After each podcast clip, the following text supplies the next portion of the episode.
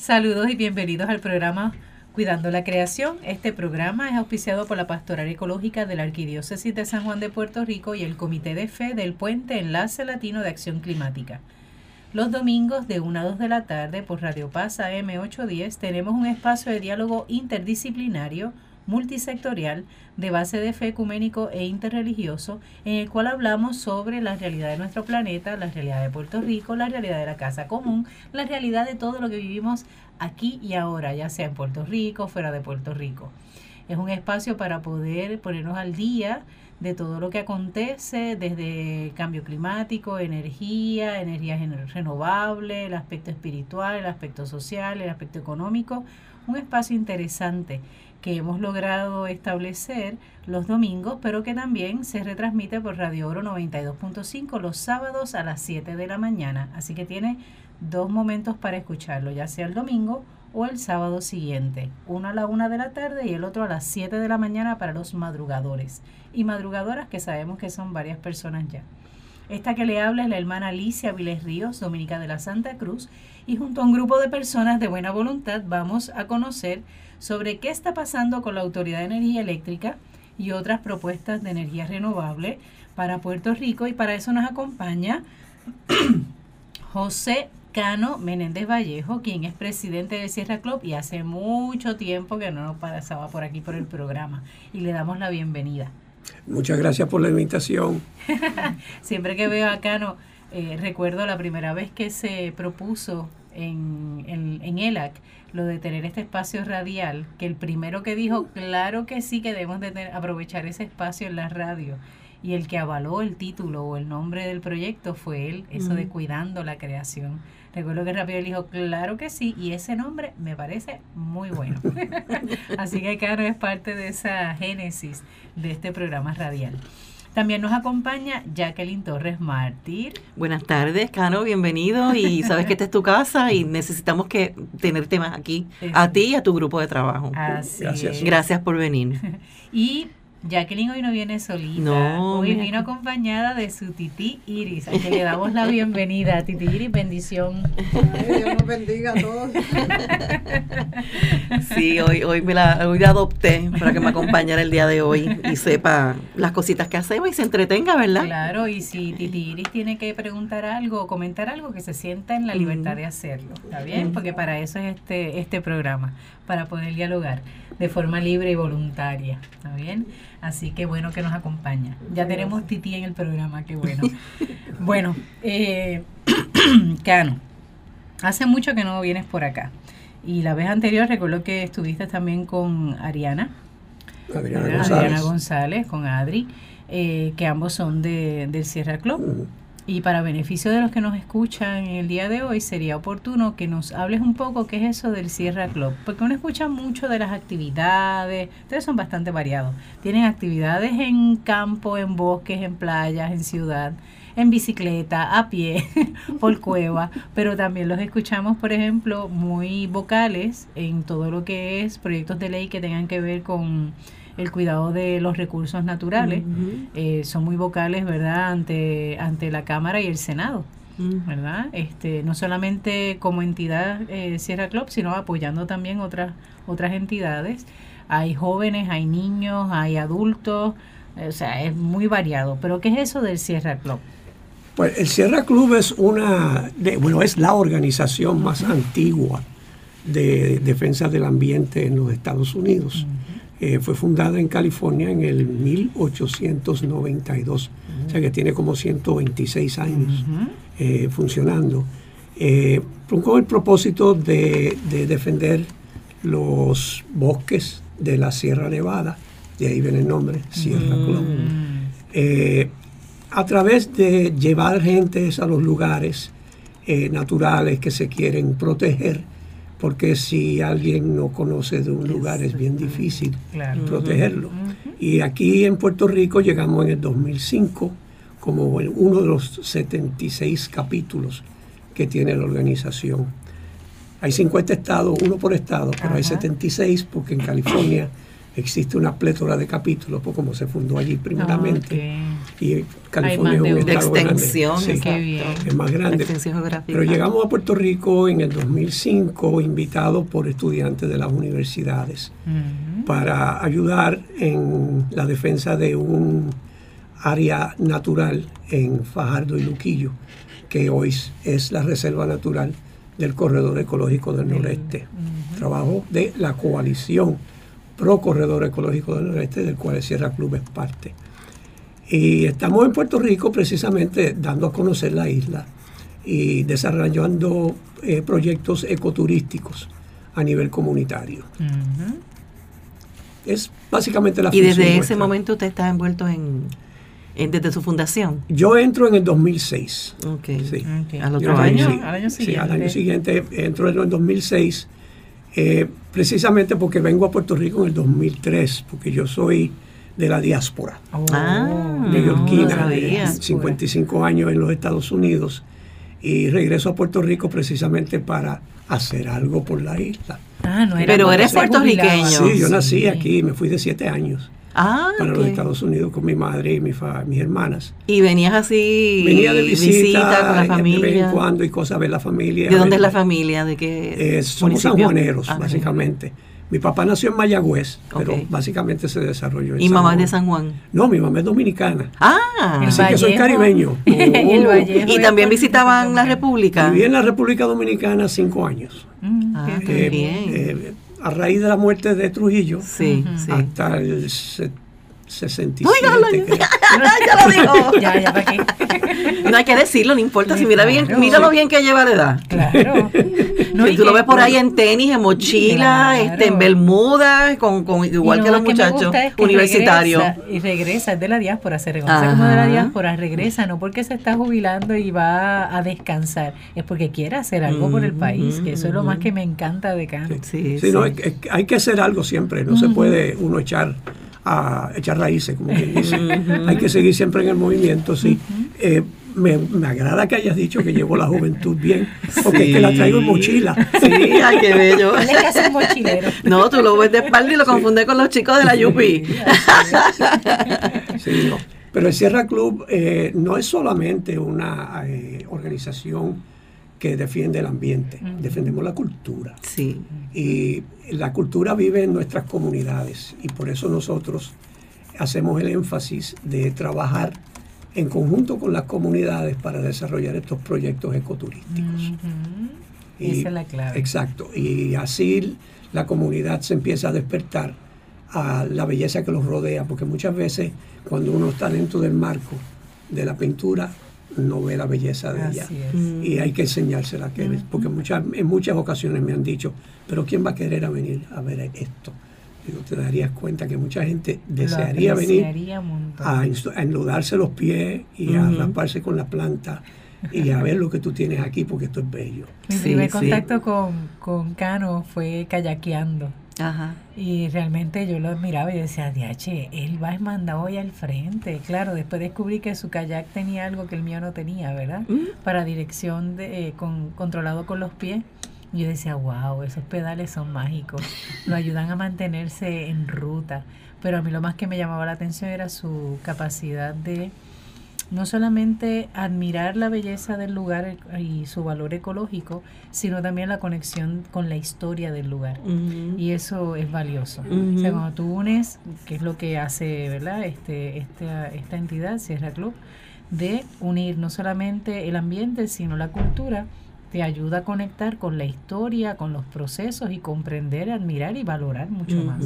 Sí, la inmersión, eso es lo que te ofrece. Correcto. Si tú no llegas y entras en, en ese marco de, ¿verdad? De la naturaleza, de la, del lugar, de la, de la facilidad de la, de la comunidad, no, no la aprecias, no la valorizas y no la vas a cuidar. Eso sobre todo. Así, que es una técnica muy, muy práctica, muy buena, muy eficiente también. Y ustedes tienen actividades todo el año. Un programa espectacular, el programa en la página. Aparece, te puedes registrar, ¿verdad? y, y, te envían los calendarios electrónicos, hacerte socio, miembro. Sí, y, una de las cosas que nuestras actividades en el campo tienen es que son lideradas por personas de la, del área. eh, porque nosotros trabajamos con muchos líderes de, la, de no solamente de las comunidades, sino de Puerto Rico, que se interesan por el área que visitan y la conocen. O sea, que ustedes no son protagonistas, ustedes fomentan que otros sean el protagonista. Y que los acompañan, porque también los ayudan. Hay momentos, ¿verdad?, que he visto este, en donde se reúnen, los adiestran, los capacitan para que, ¿verdad?, desarrollen toda esa experiencia de una forma organizada. O sea, que hay un acompañamiento también, ¿verdad?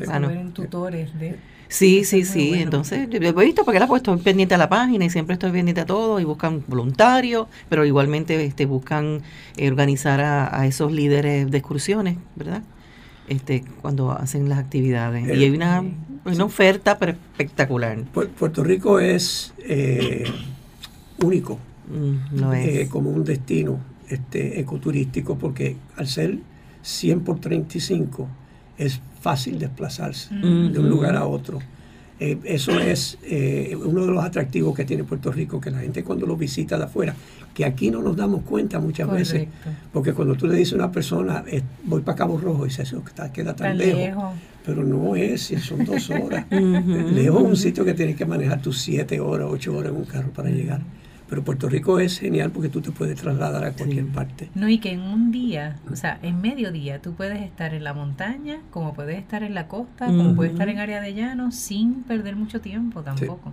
Eso, por ejemplo, de personas que de, de otros países, cuando te piden que uno, le piden a uno que uno explique cómo es y describa cómo es Puerto Rico, para ellos es maravilloso. Dice que yo puedo estar tan fácil la montaña como en la costa, en, con una diferencia de 20 minutos, sí. Y cuidado, hay otros lugares que son mucho más, más corto el tramo. Si te apuras, lo haces en menos. Y para ellos es fascinante porque muchos de ellos, como tú bien dices, no gozan o no disfrutan de un espacio así. Tienen que desplazarse horas y horas y horas para poder... Tienen que sacar el día entero para poder llegar a la playa, por ejemplo. Exacto. Y eso es maravilloso. Un bocadillo. Eso. Sí. Definitivo. Pues qué bien. Así que luego eh, nos darás, por ejemplo para beneficio de los que nos escuchan, ¿verdad? Cómo poder comunicarse con ustedes a través de Facebook y otras eh, lugares que tengan para poder hacer la conexión. Bueno, lo otro que nos, nos trae verdad a la atención y por eso te hemos invitado es el hecho de, aparte de lo que es Sierra Club, poder saber también qué está pasando con la realidad de la Autoridad de Energía Eléctrica, porque últimamente pues sabemos que el gobierno eh, tiene como idea eso de privatizarlo, venderlo, quedarse con una parte, vender la otra. También hay varios proyectos que están pululando por ahí, por ejemplo, desde la quema de gas, una, ¿verdad? transformar este las plantas que tenemos actualmente y convertirlas y convertirlas a, ¿verdad? que puedan generar energía a través de la quema de gas que nosotros pues obviamente no estamos de acuerdo con eso eh, también está esto de, sigue con esto de la quema de carbón. y lo último, la energía nuclear, que es que yo lo escucho y todavía como que es como una pesadilla, un sueño, no sé. ¿Qué está haciendo este Sierra Club junto con otras entidades? Porque sabemos que ELAC también está involucrado en este proceso, esto de proyecto este, Queremos Sol, etcétera. Pero lo primero, ¿qué está pasando con la Autoridad de Energía Eléctrica? Bueno, eh, la ley 120, que ya es ley, eh, manda la privatización de los eh, recursos de pregeneración de energía eléctrica en Puerto Rico, básicamente PREPA. es una ley confusa, una ley que en realidad no tiene este, la riqueza de detalles de cómo es que se va a llevar esto a cabo. Pero sí sabemos que la, ella la pretensión es que la generación de electricidad se lleve a cabo por compañías privadas, eh, como la Telefónica, eh, etcétera. Y la distribución sería otra compañía que estaría a cargo de hacer la distribución de la, transmisión y otra compañía haciendo la, la, distribución. O sea, serían muchas entidades trabajando para energizar la isla. Lo que la autoridad hace ahora lo que es un monopolio. Ahora es un monopolio del gobierno. Monopolio, sí. Pero llamar a la, a la Autoridad de Energía Eléctrica monopolio es, eh, es un nombre que no le mm, cabe, porque es una entidad pública. El problema que ha tenido la Autoridad de Energía Eléctrica, conocida como PREPA, que son las siglas en inglés, sí, eh, y es que no ha tenido la independencia del aparato político mm. para poder manejar técnicamente la generación y la distribución de energía. Eh, esa intromisión política, partidaria, ha causado estragos económicos dentro de la autoridad, ha causado que las prioridades dentro de la autoridad no sean eh, eh, designadas por técnicos, sino que por entidades políticas que tienen otros fines. eso ha causado que PREPA sea mal manejada, mal administrada y funciona pésimo. Se ha hecho básicamente enemiga del pueblo. Sí, sí, al ser un brazo político, pues corresponde a los intereses políticos, acomodan ah, y se hacen favores y, se sangra el dinero con ¿verdad? no a los proyectos, ni a mantenimiento, ni a lo que hay que atender, lo que es prioridad de, operación, sino que todo eso fluye a otra dirección. Y que con un cambio de cada cuatro años, básicamente. Cada cuatro años acomodan unos, acomodan a los otros, las pensiones fabulosas de unos, de otros, los salarios fabulosos de uno y otro, los contratos fabulosos de uno y otro. Y no va lo que ha tenido que, que ¿verdad? que atenderse por años y años y años. Ese, eh, todos. Ese, mal, Manejo, ese mal manejo por esas eh, fuerzas partidarias nunca han asumido la culpabilidad de lo que han hecho, sino que culpan a Prepa. Y en los ojos de la población, Prepa se ve como el problema.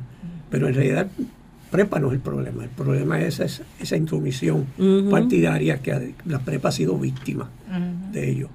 Pues ahora tenemos una bestia que es lo que le llaman a prepa, que tiene problemas. Y el problema es, financiero, que son 90 billones, 90 mil millones de pesos que adeuda.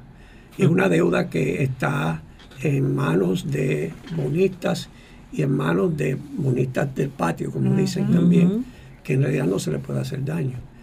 Eh, la venta de prepa no, no solucionaría ese problema.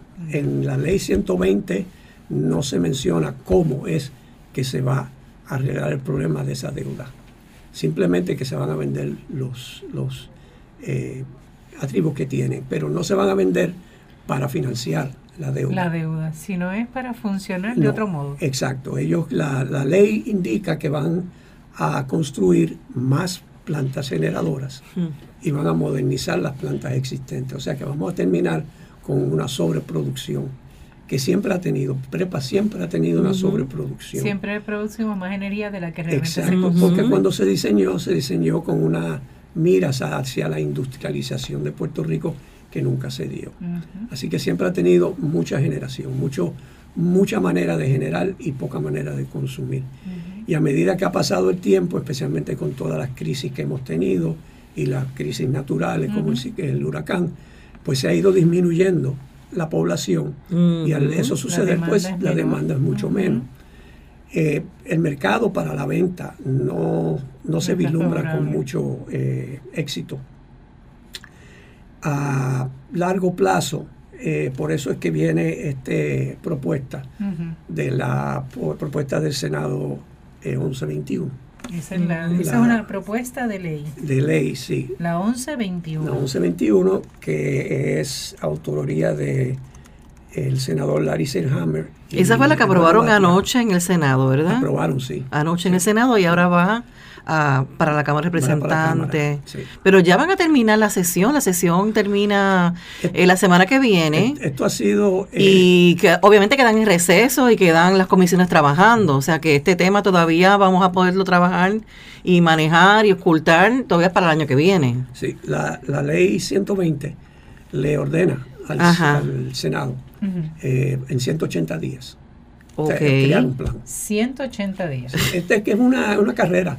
Eh, Dios mío, pero una cosa tan compleja, ¿verdad? Exacto, exacto. 180 eh, días. Se formó un grupo, sí, se formó un grupo de, de consultores, básicamente, liderado por el, Rocky Mountain Institute y otros entes sin fines de lucro. Y ellos tomaron en cuenta la carbonera AS, Prepa, muchos integrantes y entidades sin fines de lucro, inclusive nosotros participamos también en eso.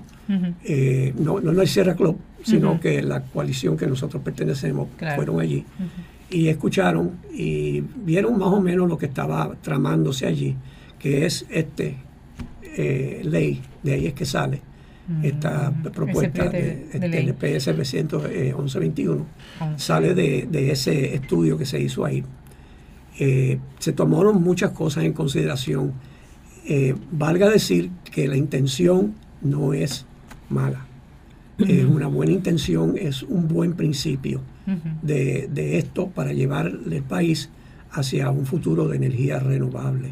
Lo que sucede es que tiene tantos vacíos y tantas eh, eh, innuendas que no se han trabado bien, que puede que esto nunca salga y no prospere. Eh, las, una de ellas es, por ejemplo, que utilizan lo que llaman energía alterna, renovable. energía alterna renovable. Ahí, ahí entra la energía nuclear. Oh. Entra, entra la quema de basura para generar energía como waste to energy, que no es entrar los gases de los vertederos, que es metano, que todo eso es gas que se quema y produce gases de invernadero. Eh, por ejemplo, nosotros estamos completamente opuestos a la incineración de la basura para generar energía, la incineración de cualquier manera. Una porque utiliza gas para incinerar, segundo porque produce una ceniza tóxica, mucho más tóxica que la ceniza de carbón. Porque no es, que, aun cuando se queme... Nada se desaparece, todo se transforma. Correcto. sí, y se transforma en algo tóxico. Eh, no es buena idea y eso no se puede considerar como energía renovable, ni como lo es la energía nuclear tampoco. Que en Puerto Rico está prohibida por orden ejecutiva. Esa era mi duda, porque yo tenía, yo decía, pero ven acá, aquí, ese tema vino hace muchos años, volvió a merodear otra vez. Recuerdo a la doctora y, Lida Sí, y entonces digo, pero ven acá, pero eso no se había prohibido, entonces es por orden ejecutiva. Exacto. Ah, o sea que, pero ahora, recién... Yo como tú me enteré en las vistas públicas. Sí, eh, pero recién creo que esta mañana o ayer hay un legislador que están proponiendo la prohibición de, del uso de energía no sé quién lo propuso. Eh, no, bueno, que es que se despertaron porque sí, sí, sí. Eh, Batia y creo que Denis Márquez, creo que fue Denis Márquez el que estaba proponiendo legalizarlo, ¿no? Ponerlo como ley. Pero nosotros consideramos que eso de energía renovable alterna. Es, que renovable, pero que tiene renovable eso. Es, demasiado muy Pero que tiene renovable. Es que, no, ahí no cabe nada. De lo que ellos dicen que es renovable, en lo alterno no, cabe nada. No. no. cabe nada. Como maquillan las cosas, ¿verdad? Y tratan de confundir las definiciones de las palabras. En de energía alterna, no le metas el renovable, porque es que no va. esa, es los vacíos que tiene esta ley. Pero yo entiendo que es, un, es una, uno de ellos. Uno de ellos, sí. Pero es que es, es una constante, porque hace muchos años también, cuando se comenzó a hablar de otras alternativas de energía y se habló de energía renovable, la Autoridad de Energía Eléctrica, o PREPA, no este, sacó lo de la quema de gas como energía renovable o como la quema de carbón como energía renovable, lo, lo contemplaba. Y eso lo seguimos arrastrando. Si desde el principio no se estableció, o sea, no se le puso el nombre correcto y no se identificó como no energía renovable y se metió como una alternativa, olvídate, lo vamos a seguir arrastrando. Tiene que alguien ponerse como quien dice. Hay que, sacar, hay que sacarlo de, de sí, sí, hay que usar las definiciones correctas. y no maquillar y tratar de. O, si otra cosa que tiene eh, aparentemente buena la ley es que después del 2028 prohíbe la quema de carbón en Puerto Rico. O sea, la quema de carbón tiene fecha límite hasta el 2028. Pero de 2018 al 28 puede suceder cualquier cosa. ¿no? Y mucha pérdida de memoria, de alteración de la ley, de... Ay, ah, sí, como hicieron con el contrato que adjudicaron en aquella ocasión, que, supuestamente las cenizas tenían que manejarlas y disponerlas fuera de Puerto Rico. Y, terminaron, exacto, y terminaron cambiando el contrato para entonces disponer las, las cenizas en Puerto Rico, trayendo toda esta problemática que tenemos a disposición. para algunas urbanizaciones claro, claro. que es lo que tú dices, que, que, ponen una, este, vienen con unas ideas, pero en el camino, en esos 10 años, como dice Cano, en el camino pueden pasar tantas cosas de que cambian las leyes, cambian los contratos. Eh, la, la, la que usaran las cenizas como le llaman ellos, Agremax, como cobertiza en los vertederos es una cosa. Otra cosa es utilizar lo que ellos llamaban, que no, agre, no Agremax, era el producto como relleno sanitario en urbanizaciones de construcción. Eso es ilegal. Y lo hicieron. Y lo hicieron. y fuera, y en muchas áreas de Puerto Rico, muy distantes de donde están ellos, el, donde está la, planta de quema de carbón. Porque en el área de Toalta sé que hay una, una construcción de, baja, de bajo costo que está relleno con, con ese tipo de ceniza. Y ya se comienzan a ver las personas con sus dificultades respiratorias y no saben por qué. Y se le culpa a los hongos, se le culpa a la ceniza, digo, a la, al, ¿cómo es? al Sahara, todo ese tipo de cosas, y la realidad es otra. Y posiblemente esas comunidades ni siquiera saben sobre qué están sus residencias. La prohibición de uso de carbón eh, debe de, la ley debe de especificar que es inmediata. Pero como AES tiene contrato hasta el, hasta el 2028, esperar a que, se... 2028, sí. sí, porque en el contrato que, que hizo pre, eh, AES con la construcción de la planta, ellos no le pueden cerrar la planta porque tienen que pagar. Hay penalidades. hay penalidades pues se termina. Pero mientras tanto no puede empezar ningún proyecto nuevo claro, con quema de carbón. Claro, tiene, toda la razón. Sí, sí, sí, no se les olvida que... Sí, sí, ese debería ser la, el wording, ¿verdad? con firmeza, esta es la política pública, pero obviamente está un contrato, vamos a honrar el contrato, vamos a ver de qué manera en los próximos 10 años podemos ver cómo manejamos esa ceniza este, porque pues, ya no, estamos, de aquí a allá ya no van a haber vertederos. Ese, es otro tema, el manejo de la ceniza. este, de aquí a 10 años ya quedarán estos vertederos privados y uno que otro porque que ahora, con cierre porque no es fácil. Ahora mismo AES, está en cumplimiento. ahora mismo AES está eh, enviando las cenizas a Jacksonville. Ah, no sabía. Todavía no se ha averiguado dónde, dónde en la Florida están terminando esas cenizas pero este, eso no es para siempre. Claro, eh, claro Básicamente van a volver otra vez a tratar de llevar la peñuela allá a Humacao. Sí, sí. Yo imagino que lo que calmaron la cosa. Eh, este... bueno, la cuestión es que AES está tratando de limpiar su imagen porque quiere ser parte de esta transformación. Claro. AES es una compañía internacional y, en, por ejemplo, en Panamá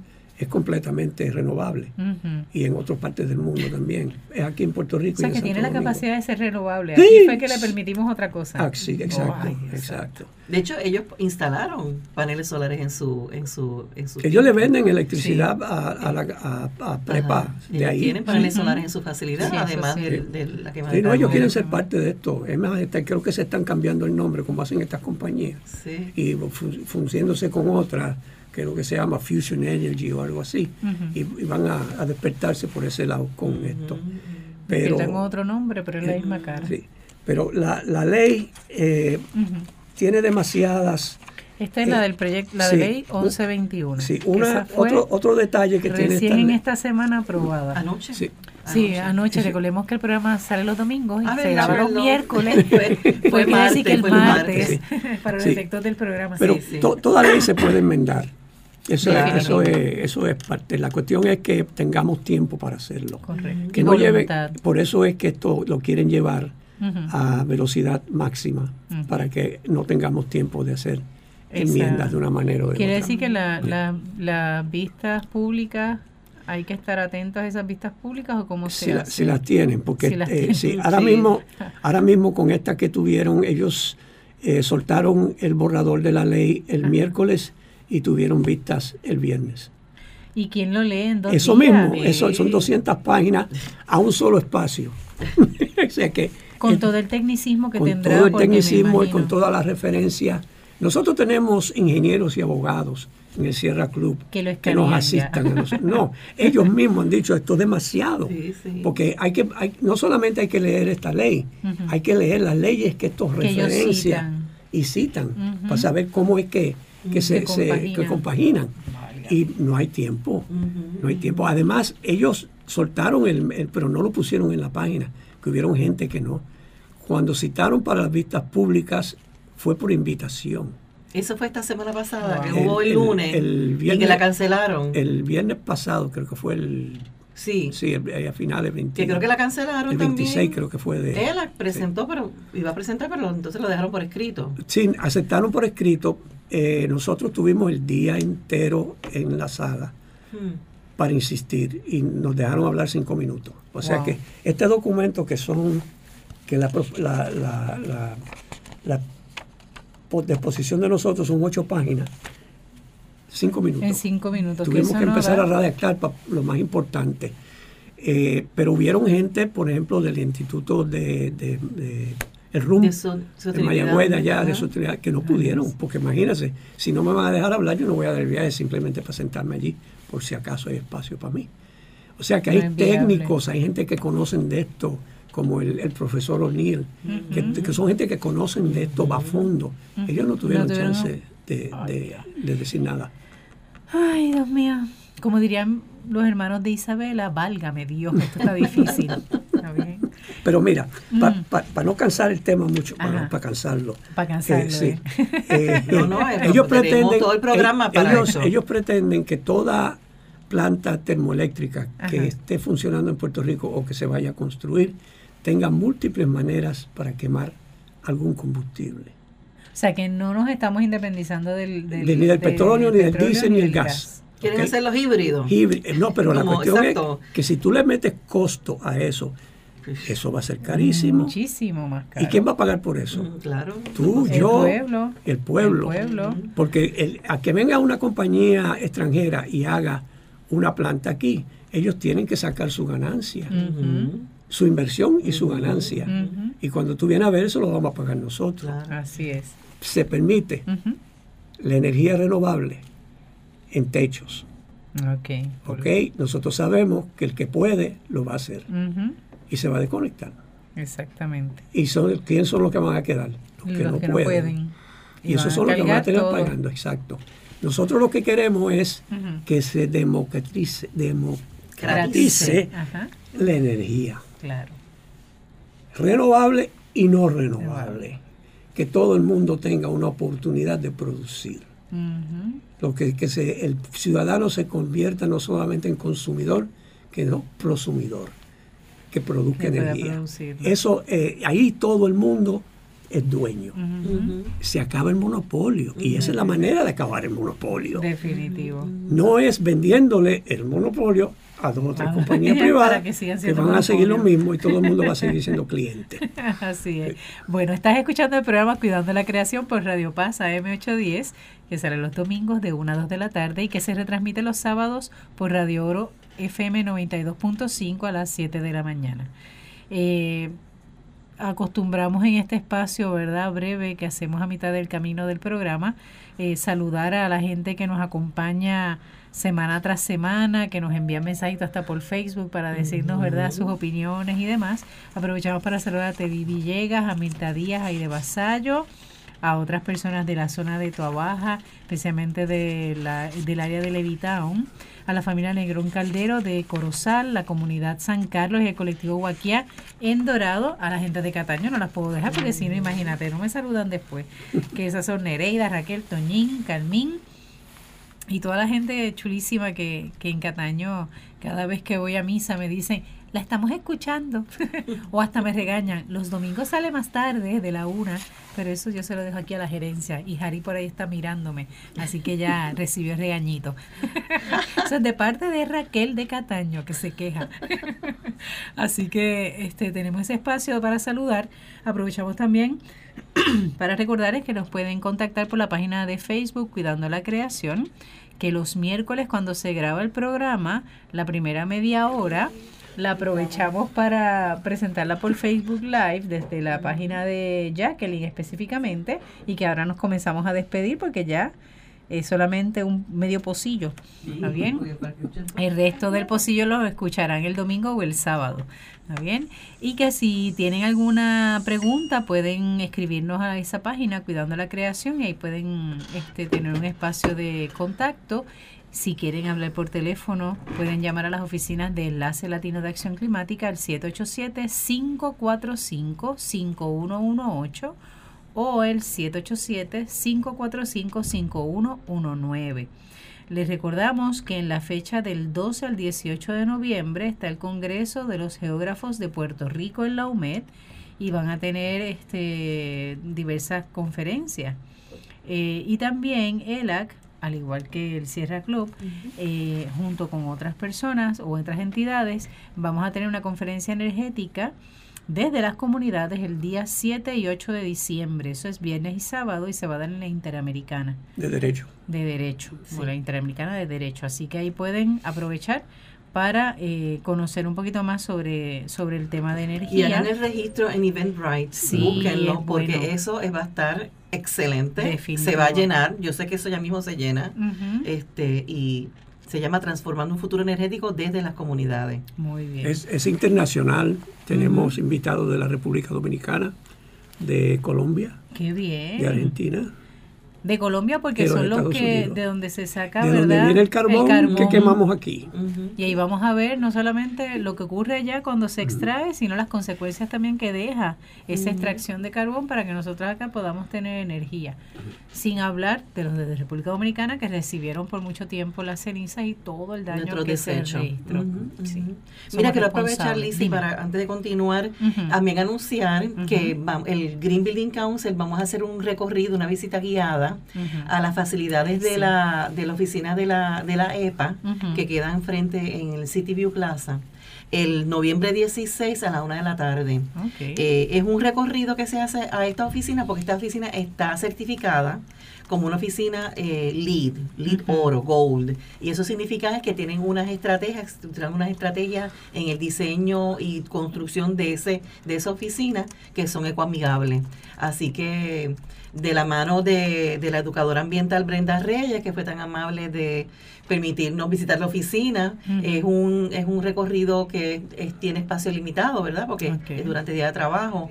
Es un este el viernes 16 a la una de la tarde nos pueden las personas que estén interesadas pues nos pueden escribir a través de la página de Facebook de Cuidando la Creación o a través de la página del Green Building Council capítulo de Puerto Rico eh, para que reserven su espacio. entonces le enviamos la literatura, lo que van a estar viendo ese día 16, viernes 16 de noviembre. ¿Qué hora?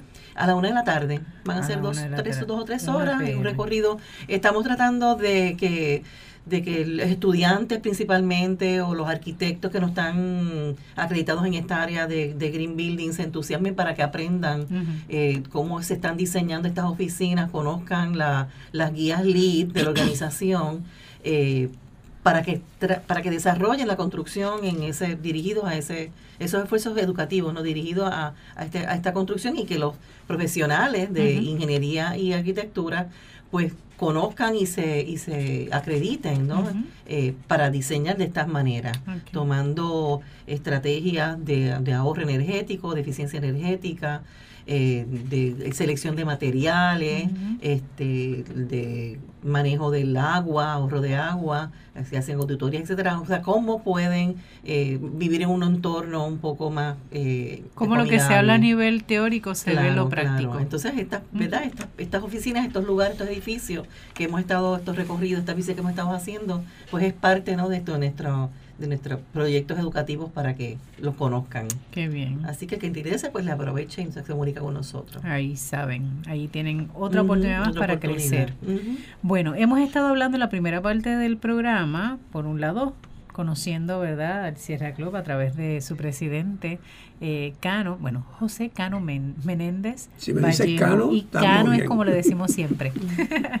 eh, Cano no es la primera vez que está con nosotros, ha estado compartiendo con nosotros otros espacios, es parte también de este proyecto de la, del programa Cuidando la Creación desde el Enlace Latino de Acción Climática, de quien es miembro, ¿verdad?, y es activo. Y hemos estado hablando sobre la, lo que está pasando en la Autoridad de Energía Eléctrica, sobre la Ley 120, que manda el que ya ocurra una generación de energía por vía privada, ¿verdad? y que el Senado tiene 180 días para hacer posible esto. Y ante eso se aprobó recientemente, esta semana pasada, la ley 1121, eh, que fue propuesta por Larry Hammer y Batia. ¿Son los dos? Hay tres más, pero no me acuerdo. Ok, pero ya de ahí es bipartita, ¿verdad? Eh, donde presenta, ¿verdad? O propone una ley bastante extensa, como bien decía Cano, aunque tiene sus lagunas, o sus océanos, no sé qué, tamaño sea, de qué cositas no están funcionando qué cosas no están muy claras. Se habla que en el 2028 se supone que se termine la generación de energía por quema de carbón, porque obviamente hay un contrato todavía con la empresa AES. Eh, habla sobre la energía renovable eh, alterna, y ahí descubrimos que entra la energía producida a nivel nuclear, con todo lo que se puede implicar, la quema de basura, con lo que implica la ceniza y la quema de la basura de por sí. Y ya este Cano nos estaba hablando, ¿verdad?, de algunas repercusiones en esto y las preocupaciones. Porque por un lado se habla de que se privatice eh, sin que necesariamente se presente cómo se va a pagar la deuda existente de la autoridad. Y eso es un tema preocupante porque implica que nosotros vamos a seguir como pueblo cargando o arrastrando esa deuda y que otros, muy pocos, se van a aprovechar y se van a beneficiar. Así que quedabas hablando de la importancia de democratizar la energía en Puerto Rico. Y usaste una palabra interesante nueva ahora. ¿Cuál? El pro pro, pro, ¿Cómo es? Pro, consumidor y prosumidor. Ah, prosumidor. Prosumidor. Estamos el cerebro está creciendo. Sí, sí, no, muchacho. La RAE ella mismo la adopta. ¿Quieres repasar lo que es el prosumidor? Bueno, el, prosumidor es aquel que produce energía eléctrica eh, a través de su eh, placas solares en el techo y le vende el exceso a la compañía que distribuye. Es decir, consumo energía que, este, que recupero de, de, las placas solares y las tengo en mi batería Exacto. De, de backup.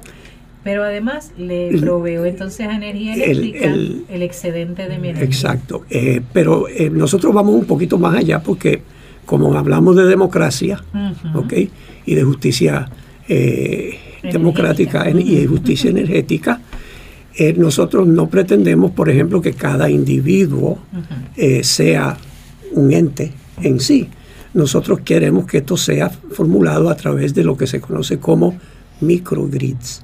Los microgrids. Con, la, con las comunidades. O sea, que una comunidad se eh, interconecte para producir energía eléctrica para la comunidad. Y a la misma vez sirva como un productor energético para el resto del país. Eso se va eh, consiguiendo una interconexión entre comunidades que están produciendo energía.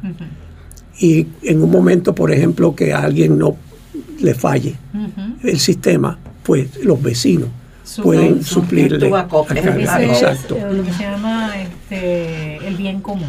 es el principio del bien común. Lo que yo no logro suplir para mi beneficio, la comunidad lo suple. Exacto. Y viceversa. Yo ayudo a suplirle a alguien de la comunidad que no logra. Eso es lo que se llama el bien común. Sí, eh, ese, ese concepto lo traemos a través de Queremos Sol. Queremos Sol, eso. Chévere. Cuéntanos qué es Queremos Sol. Pues Queremos Sol es algo parecido a lo que hizo eh, Rocky Mountain Institute, pero nosotros lo tenemos un poco más eh, aplicado al nivel comunitario. Criollizado y comunitario. No me gusta usar esa palabra de ah. criollizado, porque vemos muchas entes dentro de ah, esto y algunos no son criollos, eh, pero son expertos que necesitamos para que nos guíen en estos aspectos. Ahí está el, wow, esto es un nombre tan largo, el, el Institute of Energy and Finance, AIFE, ah, sí, que, que, no es criollo, pero, pero nos ayuda bastante en analizar económicamente estos proyectos que, estamos empujando, impulsando. Eh, tengo que cuidar lo que digo porque no me gusta dilatar muchos secretos, porque el enemigo siempre está escuchando. Eh, en Puerto Rico eh, ya hay impulsos en este aspecto y este es un, proyecto muy bien conocido, así que no estoy relatando a nadie se conoce como Coquí Solar. El Coquí es una comunidad en Salinas. Correcto. Y ya lleva dos o tres años trabajando en un proyecto de esta índole, de energizar una comunidad a base de energía renovable, interconectada, distribuida. Ya ellos tienen el núcleo de su proyecto energizado con placas solares, que es el centro comunitario lo que es el centro comunal. Exacto, comunal, exacto. Y ya se han identificado eh, unas viviendas alrededor que van a recibir el mismo tratamiento y van a estar interconectadas conjuntamente con el centro. Básicamente el centro sería como un centro de distribución también. Sí, esto poco a poco va a ir generando. Este proyecto el, PS 1121 imposibilita ese tipo de... Esa es una de las lagunas. De las lagunas y de las trabas. Exacto. Porque al tú poner la, la, generación en manos privadas, tú le estás robando a esa entidad privada que va a querer generar ganancias en ese aspecto porque estas comunidades se pueden desconectar. Correcto, y ser eh, independiente. Pero nosotros no vemos eh, la desconexión de la comunidad del grid, como le llaman, es viable. O sea, no lo queremos porque naturalmente hay otras comunidades y de la única manera que se pueden conectar es a través del grid. ¿Ok? Pero en el aspecto de esta ley, contiene lo que se conoce como una carta de energía renovable, o cartera de energía renovable, que tiene un mandato de 100% de energía renovable para el 2040. Espera, para, para, para. ¿Cartera renovable? Cartera de energía renovable. ajá, para el 2040. 2040 100% en la isla. Viene, va en, va en paso, 20% para el 2025, 50%, diga, eh, sí, sí, eh, 20, el 2040 50% y 100% para el 2050. 2050. okay. Eso es ambicioso. Pero entonces, sí, igual, cuando... escondido aquí entre la... Eh, em, nosotros creemos que se puede hacer mucho antes. Bueno, es que se supone que fuera mucho antes. Si tú, si tú dedicas todo tu, tu esfuerzo económico que tú vas a recibir a energía renovable, tú lo puedes alcanzar antes del 2050. Pero si tú vas a pagar o a, o a financiar generación por gas al, al, al, nivel que esta ley indica, no vas a llegar al 2050. el, location del dinero está en lo que ellos llaman la transición. Es que son 30 años. ¿Y para qué vamos a hacer esa transición si podemos ya dirigirnos directamente a los planes de renovables? Bueno, eh, éticamente necesitamos generar electricidad térmica con gas.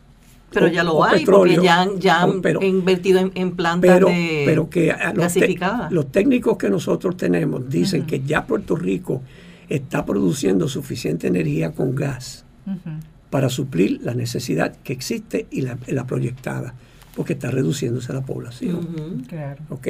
Que no es necesario hacer una inversión gigantesca en, puertos de gas, en plantas generadoras, cuando se puede modernizar lo que tenemos para que trabaje más eficientemente y más limpia, que empezar a producir, porque el que, el que manufactura el que construye una planta térmica en 30 años no va a recobrar su inversión. Necesita más tiempo. Necesita más tiempo. Así que eso extiende el plazo de la quema de gas más allá del 2050.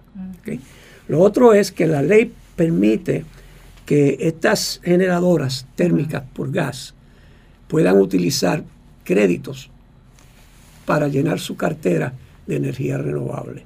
Eso quiere decir que ellos pueden comprarle créditos a otro estado para llenar el requisito de energía renovable que ellos tienen que presentar. O sea que para el 2050 ellos pueden estar generando energía con gas, un 50% de energía con gas y, sí, y poder decir que están 100%, porque compraron los créditos en otro lugar. Es que quien hace la ley hace la trampa. Eh, eso es, eh, dicho y hecho. Eh, sí, loopholes. Las loopholes. Esos son las, los océanos. Los océanos. Los océanos que existen en esta ley. La, sí, el, el consumidor criollo tiene que empezar a mirar la energía eléctrica como un derecho. No como un lujo. No como un lujo y no como algo que se consume. Hay que generarlo. Hay que generarlo. Y la, el, costo de instalación de paneles solares está ahora mismo muy bajo. Está que tú puedes generar energía eléctrica alrededor de 5 y 6 centavos por kilovatio hora. Y aquí están hablando de 20 centavos por kilovatio hora, quizás 22, que yo no lo veo. Yo no lo veo ni a de 20 ni de 22, yo lo veo en 27, quizás 30. Y eso es caro. Y vamos a seguir así hasta el 2050. Está difícil. Eso, eso es triste. Eso es triste. Yo me, me, me incomodo cuando me dicen que 100% de energía renovable para el 2050 porque yo no voy a estar aquí. no. yo nací en el 47. yo no. realista, lo sé, está bien. Yo creo que yo tampoco. Yo no sé si llegue. Yo, quiero, yo quiero ver esto mientras yo esté con los ojos abiertos. Sí, sí. ¿Quieres disfrutar eso? Yo quiero disfrutarlo. Yo lo quiero para el 2035. Y se puede, se puede. Se puede. es la falta de voluntad lo que está. Y cuando estamos viendo todo esto en términos de cuánto gano o cuánto dejo de ganar. Me parece interesante la propuesta de Queremos Sol, por ejemplo, en esto de creer los microgrid, ¿verdad? que es a nivel comunitario. Porque el, el problema siempre es yo pensar para mí, lo que para mí es mejor, lo que para mí yo quiero, lo que yo quiero, yo quiero y no necesariamente una visión de comunidad. Y esta propuesta de Queremos Sol, donde sí presenta el que no es que yo pueda ser autosuficiente, sino que a nivel de comunidad podamos ser suficientes o autosuficientes en energía, implica un cambio incluso hasta de mentalidad. Porque no va a implicar solamente lo que yo puedo, sino lo que yo puedo junto contigo. O sea que hay una repercusión más allá de lo que es energía, y el beneficio de adquirir energía a un estilo de comportamiento y de relaciones comunitarias. Eso me encanta. Por eso vivo en comunidad. Pero eso es parte, ¿no? O sea, que se ve la necesidad de yo no, no, no ser isla, ¿verdad? Como lo somos, ¿verdad? Sino que podamos ser archipiélago. Pensar en que somos grupos, ¿verdad? Y que somos parte de un todo. Es, a mí me encanta la propuesta de Queremos Sol eh, en ese aspecto, ¿no? O sea, un sentido de relación, de, no de egoísmo, o sea, no, no es este tipo de egoísmo de que yo, yo me resuelvo solo o me resuelvo sola mis necesidades, sino que lo hago junto y pensando en conjunto a otras personas, común, claro. Claro, o sea, eso va repercute no solamente en lo energético, sino incluso en lo social. En lo social. Bien, y eso me encanta. Eso, o sea, no se queda o no se limita solamente a la generación de energía, es que va a repercutir también en un estilo de vida distinto. Vamos a regresar al pasado. Claro, lo que siempre se añora, claro, cuando, la coma y el compay eran parte de la vida de la familia. El, el, el vecino. Eh, ahora mismo eso se ha perdido. Eh, vivimos en urbanizaciones, pero la urbanización no vive en nosotros. Somos una casa, no somos un vecindario. Eh, yo considero que este proyecto, Queremos Sol, con la energía distributiva a nivel comunitario, va a crear ese ambiente nuevamente, porque vamos a estar toditos conectados por un alambre. Eso. No y que no puedo pensar en solamente lo que yo tengo, sino que tengo que pensar también en lo que tú necesitas o si tienes alguna dificultad en tu casa, me va a afectar. En ese sentido, y es real, siempre es así, siempre nos afecta al otro, por más que queramos estar aparte y aislados, siempre nos afecta al otro. Y es costo efectivo. Claro. Porque existe la cuestión del trueque dentro de esto. Sí, porque vamos a tener que volver a eso. La economía está mala y el trueque funciona. Este, si, tú sabes, si tú sabes arreglar tubería, pues mira, yo sé instalarte un panel y por ahí pues vamos por ese aspecto. Eh, va, a existir ese, ese perito en el vecindario al cual tú llamas para que venga y te, te mira, el bombillo no me prende y vaya a averiguar. Eh, ahora mismo estamos eh, trabajando proyectos a pequeña escala, pero se están trabajando. La energía renovable es como un virus. es contagioso. Eso es así, altamente contagioso. Y se riega como polvorín cuando empieza. Y necesitamos solamente que pasar el huracán para que eso se regara más Porque tú dices, mira, el vecino mío, las luces se le prenden cuando las mías se apagan. Porque yo quiero lo que él tiene. claro. Y eso, ese es el aspecto. Ese es el aspecto. Porque estamos viendo, la luz se va acá rato. Claro. Pero si la luz se te va y tu vecino tiene luz, ¿por qué? Porque tiene paneles. Claro, porque ha buscado otras alternativas. Exacto. Qué bien. Lo interesante de esto es que se están creando esos núcleos, porque tú lo ves, sobre todo en la parte central, en las montañas, en donde esas cables y esa infraestructura no va a llegar. Ya pasó un año y pico y no va, llegó y no va a llegar. Claro. En, las carreteras principales no tenemos este, ¿No hay luz. Así que esos núcleos así tan interesantes que se están, están ocurriendo, pues hay proyectos que están pasando en Cagua, este, y lugares que se están poniendo sistemas de, de, solares y, y, paneles solares y comunidades que se están están trayendo esta, esta conversación, este tema, como te dice Cano, esto se va a regar con un virus y eso va a empezar a crear redes. Hace años que en Mayagüez, en la universidad, se desarrolló un proyecto del buriposte, creo que le llaman. Ah, sí, el, poste, boricua. Poste boricua, que es paneles solares y luz. Eso no ha hecho ni un impacto en, la, en esta política, ni se menciona. Porque el, y es una tecnología y es un producto que se creó. Es que, la cuestión que la luz eh, eh, común, o sea, que, todo el mundo usa, porque aunque nadie la, supuestamente nadie la paga, pero la pagamos. La pagamos. Pero esa luz en sitios públicos, que es para luz para todo el mundo, es necesaria, porque eso es seguridad. Claro.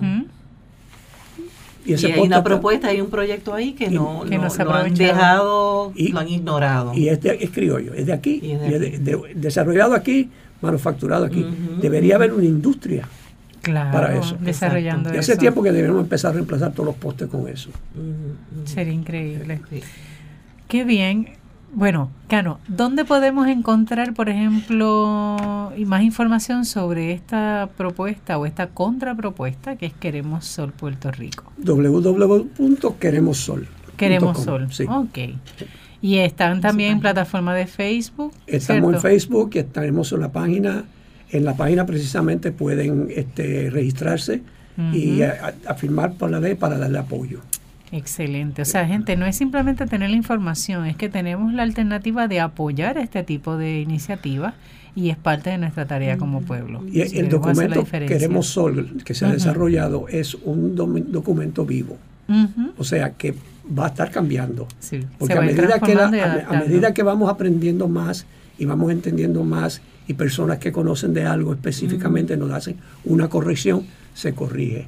Pero es un, es un proyecto de país, es un proyecto que lo, hemos trabajado con todas las organizaciones en la isla, con las universidades y la gente de afuera también. que nos han sí, todos aquellos que están buscando el bienestar para, para nuestro país y que la energía es uno de esos bienes, ¿verdad? Tan necesarios. Lo vimos cuando el paso del huracán, este, tanto Irma como María, la ausencia de energía, más allá de recargar un celular, más allá de ver televisión, todo lo que implicó para las personas enfermas, para la calidad de vida.